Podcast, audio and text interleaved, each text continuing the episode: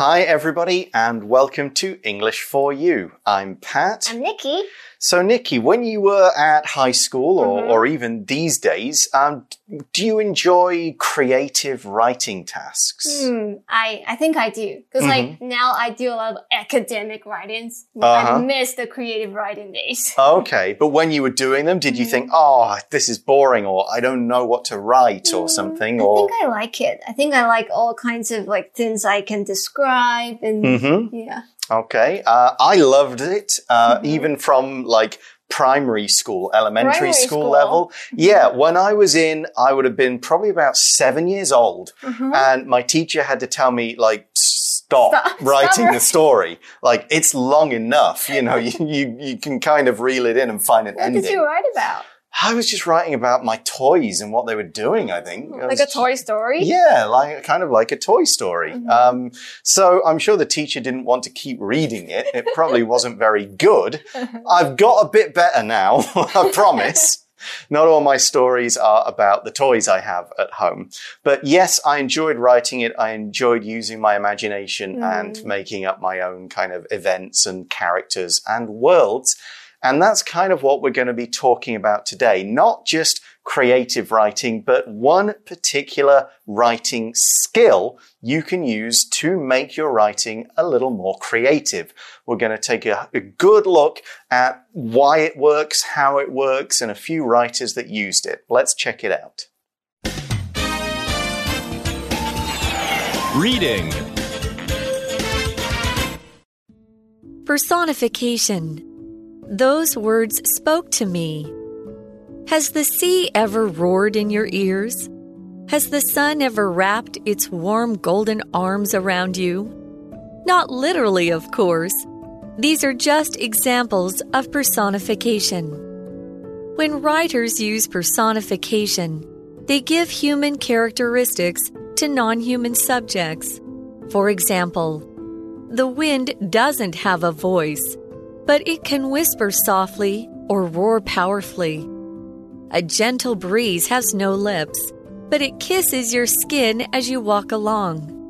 Personification can be applied to emotions and other abstract ideas too. For example, our hearts sink when we're sad, and our minds race when we're thinking quickly. Writers use personification to make writing more creative. They're trying to create images that draw readers into the story.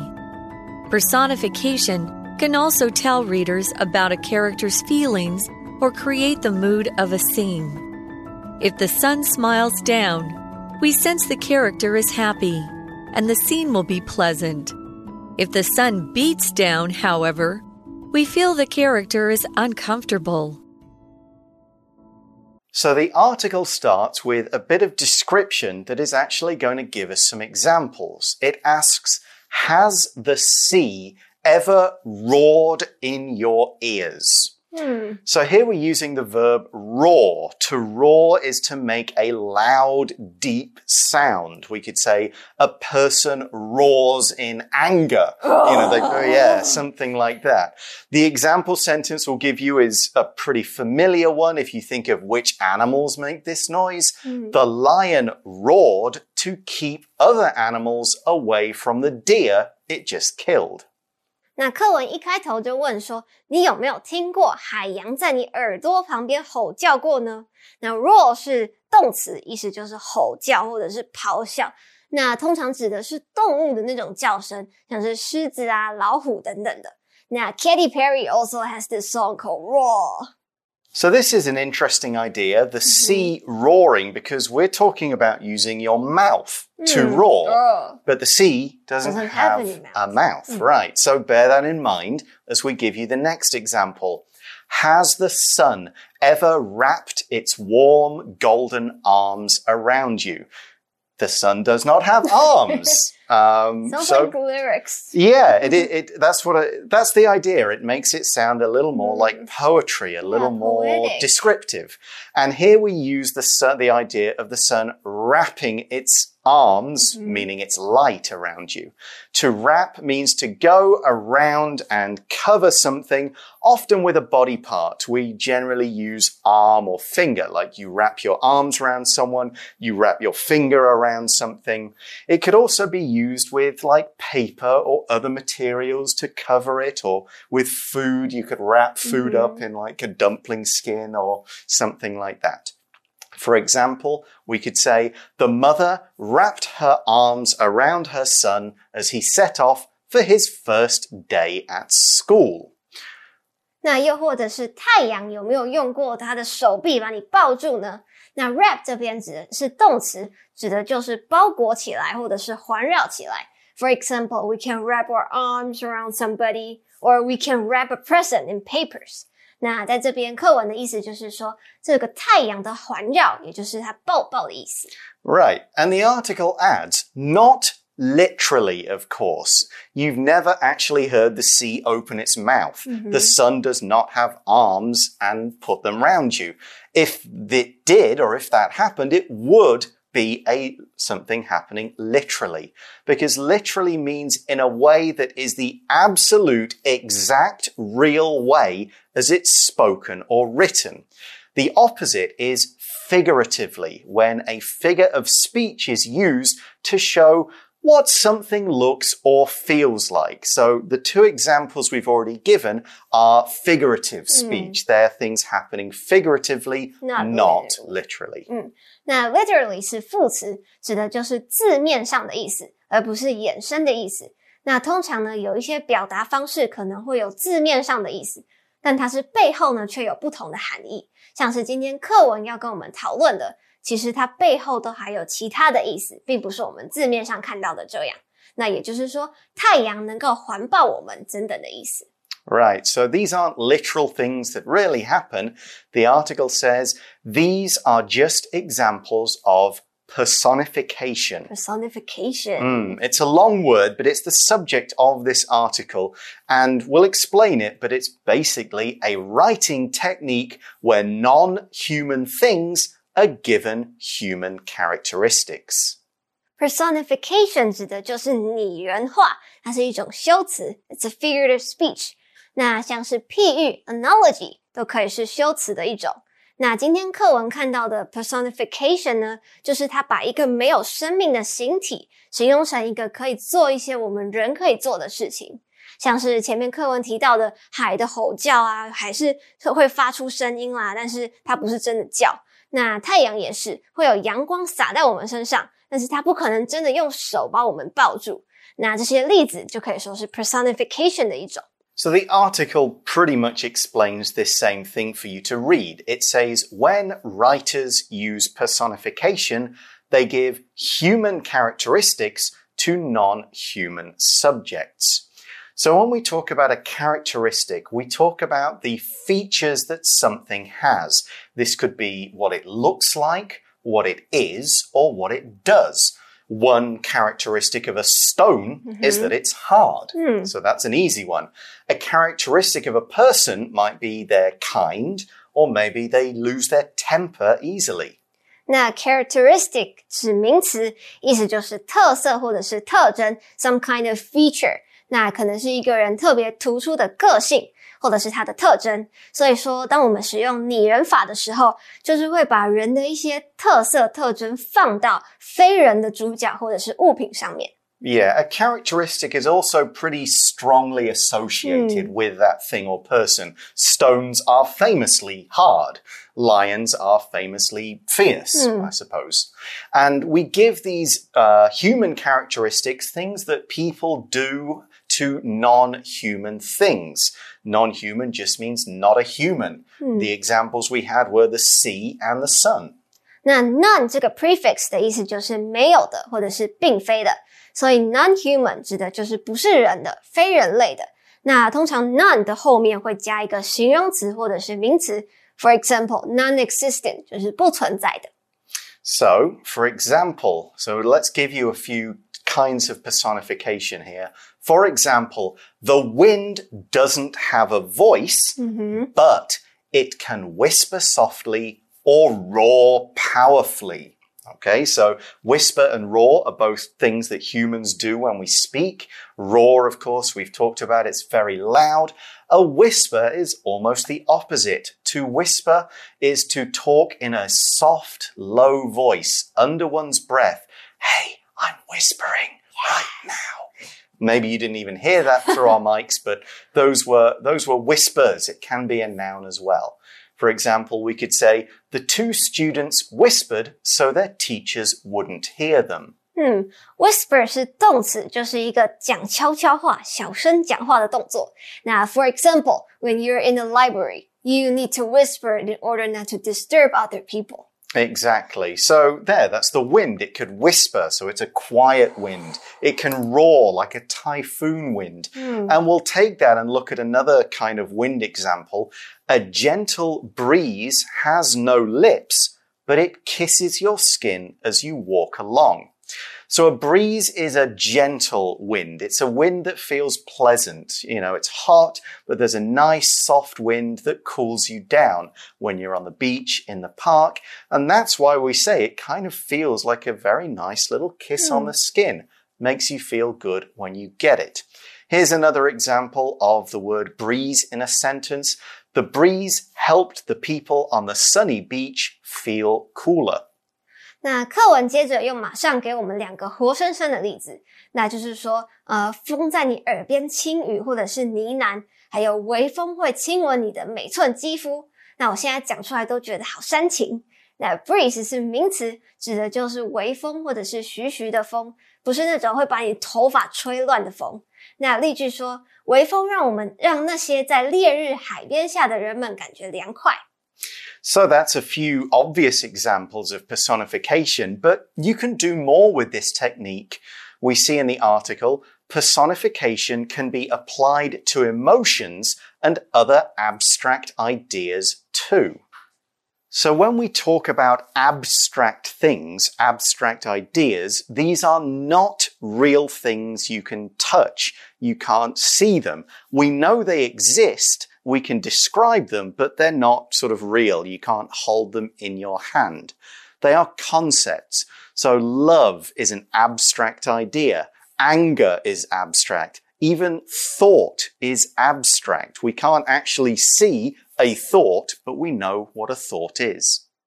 那我们也可以套用拟人法在一些情绪上，或者是比较抽象的想法上面。Abstract 是形容词，意思就是抽象的， 没有办法用肉眼看到或者是摸得到的东西，像是一些情感或者是想法，都是没有具体实物的东西。And the opposite of uh, abstract would be actual or concrete，、就是具体的或者是实际的。 So, yeah, personifications can be given to emotions, and we can make these feelings kind of do human actions. For example, the article says, Our hearts sink when we're sad, and our minds race when we're thinking quickly. So, of course, our heart doesn't actually drop mm-hmm. down in our stomach, but that's how it feels. When we say, my heart sank or I had a sinking heart, it's the feeling like your heart is moving down mm-hmm. due to some kind of sadness. And yeah, minds don't race, they don't have legs, they're not trying to win something. But if it goes very fast because you're thinking quickly, sure, we could say, my mind was racing. 那课文举了一个例子，就是说，Our hearts sink when we're sad，就是说，当我们难过的时候，我们的心就会有那种沉下去的感觉，胸很闷的感觉。 So this is personification, but why would you do this as a writer? There are a couple of reasons. First, we say writers use personification to make writing more creative. Hmm. It's pretty obvious. Creative means clever. It's interesting in the way that it uses ideas and imagination, and it's often something new. You haven't really seen it before. It's a bit different, not just like, uh, yeah, I know what that is. It's kind of boring. It's all right, but I know it. Oh, this is new. This is creative. For example, every month, the English for You workers try to think of creative ideas for articles. 嗯，所以说多半的作家都会用这样子的一个拟人方式，来让他们的作品更有创意、更生动。 那 creative 是形容词，指的就是有创意的，或者是有创造力的。So if you are creative, you probably think outside the box. You have some creativity. That's right. You kind of try and come up with a new idea from either nothing or combining two other things in a new, unusual way. So this creativity is useful and creativity helps readers. The article says they are, the writers are, they're trying to create images that draw readers into the story. 那这些作者呢，就是努力的，他们去想要让这些读者有那种绘声绘影的感觉。Try to do something，指的就是很努力的去做一件困难的事情。那如果是 try doing something 的话，意思就会有点不太一样了，就会变成说是去试试看做某一件事情， 没有说一定是很困难要努力达成。 Right, so what they're trying to do here is draw people into the story. This phrasal verb draw into means to make somebody more interested and engaged with a particular topic because they think, wow, this is cool or Hmm. this is important. Yeah, this, is, new. Yeah, this means something to me. So if you're reading a story and it's kind of the language is fairly boring, you go, Mm. ah, maybe I won't finish this. But if it gives you these kind of beautiful descriptions and Mm. creative ideas and images, you kind of think, oh, I, I can imagine what's going on. yeah, this is I, fun. I feel like I was there. I, I'll keep reading. 嗯，那 draw somebody into something 指的就是吸引某个人做某件事情，或者是吸引某人参与某件事情。那在这边课文的意思就是说，借由这些拟人化的用法，这些作者试着要让读者可以进入到这些故事里面，让他们想要一直在看下去。Right. And think of a movie. Like if the first scene of a movie is really exciting, Uh-huh. you'll go, oh, I want to see what happens. I'm Mm. drawn in. Yeah. But if it's just, oh, guy gets up, starts making a cup of tea or Then something. yeah, I'm gonna go to the uh, toilet. exactly. It's not the best bit. So that's one reason writers use personification. It makes things interesting.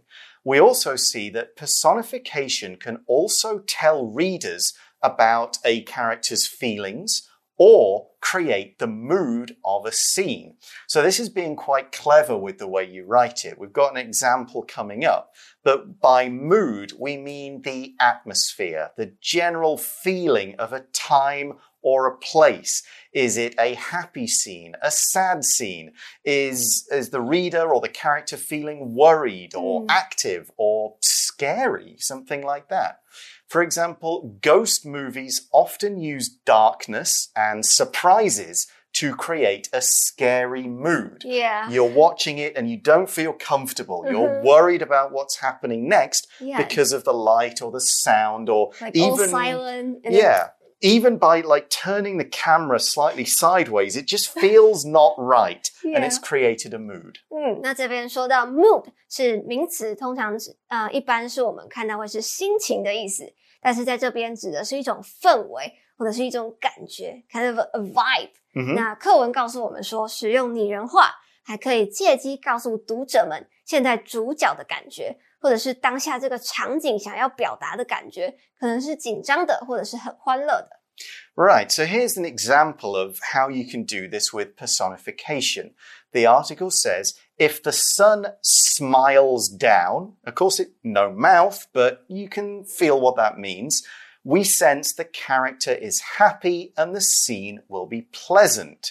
So hmm. you read that. The sun smiles down, so the character's outside, it's a nice day, hmm. something good, or he's in a good mood, something like that. Mm, and the article says, if the sun beats down, however, we feel the character is uncomfortable. Right, because beating down means hmm. it comes down hard and fast from a higher place. It's super hot, or the rain is beating Mm. down, means it's coming down really hard. It's almost painful.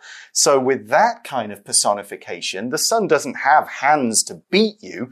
But if the character's outside, he's probably uncomfortable, he's not happy, maybe something bad is going to happen because of this. 嗯，那光是用来修饰太阳的动词就有很多种， 像是如果我们说 the sun smiles down，那可能就是感觉阳光洒在身上很舒服的感觉。可是如果 the sun beats down，那意思就是说这个太阳照得很刺眼，或者是太阳很大。那 the sun shines uh very brightly in an uncomfortable way。嗯那我们就可以感觉它当下那个场景好像是很热，热到一种很不舒服这样。